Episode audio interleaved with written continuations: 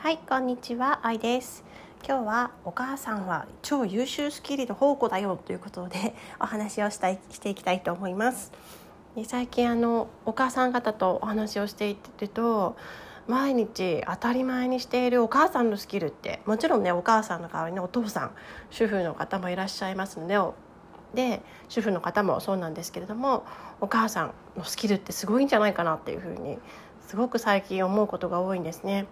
よくあのいろんな、えっと、お母さんと話していると私は専業主婦だから何もできなんかできなくてとか稼いでないから夫に遠慮しちゃうんだよねみたいな声もよく聞いたりします。でもよく考えてみたら子供を育てる子育てっていうのは一人のね人間を育てるという一人の社会の宝物を育むというすごく価値があってあの大切な仕事ですよね。だからもうなんか社会的に当たり前にねしている母親業ってよく考えたらすごい本当にすごいなと思うんですよね。でもやっぱり、まあ、正当にね評価をされてないなっていうふうに感じている人が多い気がします。誇りを持てない人が多い多いような気がします。その一つにあの評価してもらいにくいっていうのがあるんじゃないかなと思います。名もなき仕事が多いですよね子育てとか、えーと家の中の家事とかっていうのは。毎日大量に出る洗濯物だったり作るのは時間がかかるけど食べるのは一瞬すぐなくなってしまうお料理ご飯作りだったりあとね学校とか幼稚園保育園なんかのがお便りの管理とかあとスケジュールの管理ですね。あとは食器洗いもあるし、えーと、と子供が食べ散らかした床を拭くとかあのいやいやって言ってる子供をなんとかなだめてお風呂に入れるとか ねあの本当に名もなき仕事がすごく多かったりすると思います。であの学校の勉強とかあとは仕事での評価とは違って学校の勉強とかっていうのはねすぐに成績が良くなるとか点数が上がるって頑張れば頑張っただけ評価が分かりやすいですよね。あと仕事もそうですね仕事をすれば例えば契約が取れるだったりあとはあの上司からの評価が上がってお給料が増えるとか 役職が上がるとかねいろいろとあの頑張った分の成果が見えやすいものです。でもあの家事とか毎日もう繰り返し繰り返し洗って洗ってきてまた洗濯をして それを乾かして畳んでまたそれを着て普通に洗ってって言ってそれをね毎日毎日同じことの繰り返しあの終わりが見えないね家事とあと子育ても間違いなくがんあの子育てで子供にかけた分だけ子供の心が育っているしあの育っているんだけれども子供のねあの育ちっていうのは目に見えた評価として現れてくるのはね二十歳とかになって立派な子になったねみたいになることが多いと思うのでなかなか評価が見えにくいのかなと思います。ね、ここにもあるように子育ては一人の人間の土台を育むというすごく大切な仕事なのになんかうんこれといってさお母さんやってるのすごいねみたいな風にはならない当たり前だよねみたいな風になってしまいがちなものだと思います。でここにざっとお母さんスキルというのをねガーッと書いて書き出してみました。私が思いつくだけなのでこれ思いつく以上に他の人があのもっとこれもこんな力もあるよみたいのがあると思うんですけれどもざっと読み上げるとマルチタスク力クリエイティブ力スケジュール管理能力セルフコントロール力体調管理をする力健康管理の力あとはコミュニケーションスキルあとお金の管理能力や費用対効果を考えられるあと人材育成力ですね。あとタイムマネジメント力とか忍耐力とかもねなんかたくさんあったんですけれども 一個ずつマルチタスク力これがすごいなと思います。マルチタスクっていうのはね一度に同時にあの複数の仕事を同時進行で作業をしていくっていうことですけれども例えばですけどご飯を炊きながら煮物を煮ながらお鍋でね煮物を煮ながら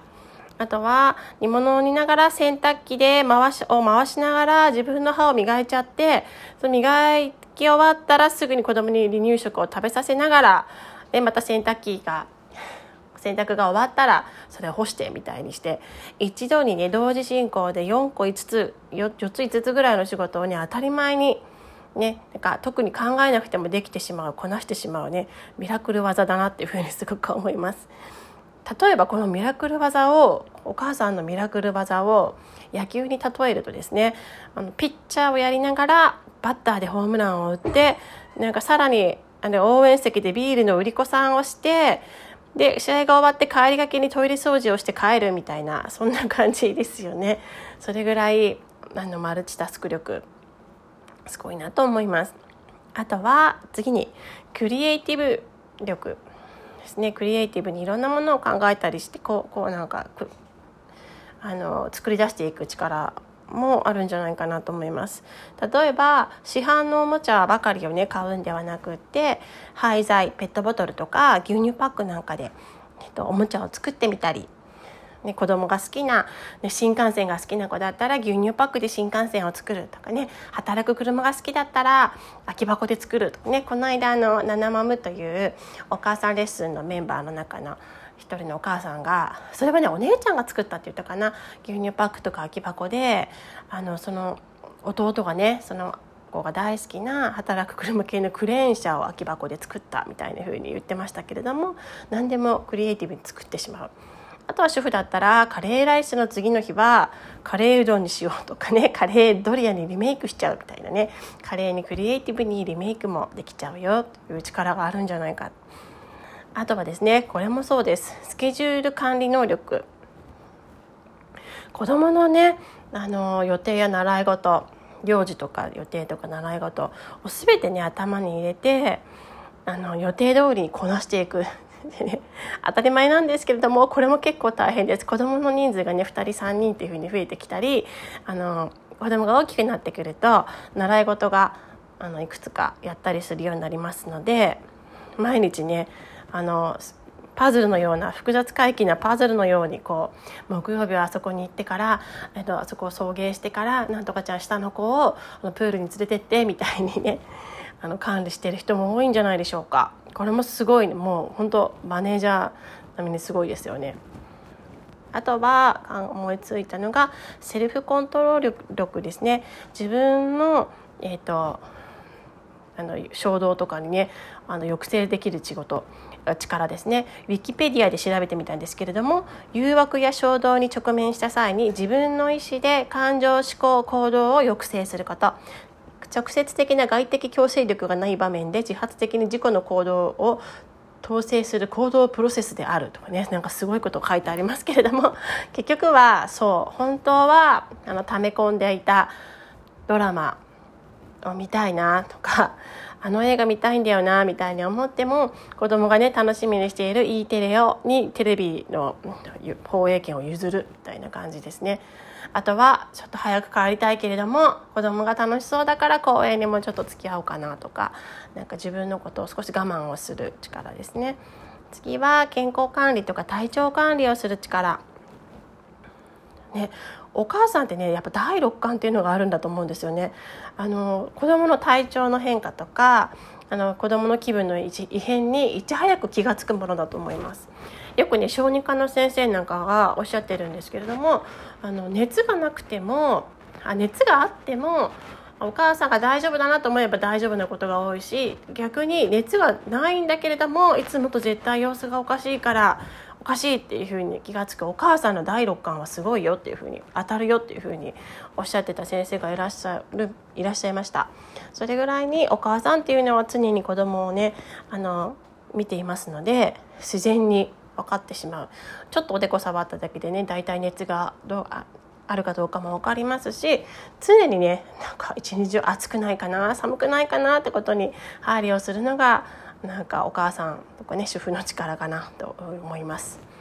あとは次はですねコミュニケーション能力これも間違いなく高いですよね。あのコミュニケーションスキルも当にあの園とかね学校やご近所の方と関わったりあとは子どもの友達関係ねママ友なんかとあの関わっていく力、ね、こんな力もあるんじゃないでしょうか。円滑にね過ごせるようにコミュニケーションをとる力。次にお金の管理能力費用対効果を考えることができる。でこれもなんか得意不得意はあるかもしれません。私はねあんまりねこの管理のお金の管理能力は得意じゃないなっていうふうに自分では思うんですけれども。でもやっぱりあの予算内でね家計を管理をするとかね日々の買い物とか子供にかかるお金なんかもあのきちんと管理をする。結構きちんとしているママが多い多いですね。はい、次にこれは子育てをしているので、まあ、当然といったら当然なのかもしれません。人材育成力これもすごいですよね。なんといっても毎日毎日あの、ま、もう365日24時間。人材育成ってね 子どもの教育なんかでもね学校の先生とか幼稚園の先生でもこんな365日24時間ずっと子どもを見てるってことはまずないですよね。1日のうちに8時間とかねそんなもんだと思うんですがで言葉もうまく伝わらないままならないこともたくさんある。愛すべき小さな人を毎日育んでいる。もうそれだけでもね人材育成力ってすごいんじゃないかなって普通に思います。はい、では次はですねタイムマネジメント力。これもお母さんとかねもうお父さんもそうかもしれません。ならではかと思います。寝る時間から逆算をしてお風呂を沸かすまでの時間にお風呂上がりのタオルとかパジャマをセットしてみたいにしてね 頭はフル回転ですよね。なんかこんな風に時間を大事にしたりすることができるのかなと思います。次忍耐力。これはね一番かなと思います夜中に何回も起きる子を抱っこしてあやして授乳をしたりいやいやっていうこう公園からなかなか帰りたがらない子に根気強く「そうだね」ってもうあとあと5分経ったら帰ろうかって言ってみたり大きくなってからも子供がね気づいてから行動するのを待ったり私はね待つのがすごく苦手なタイプだから大変なんですけれども本当にお母さんたちはすごいと思います。本当に毎日お疲れ様です。もちろん主婦をしているお父さんもお疲れ様です。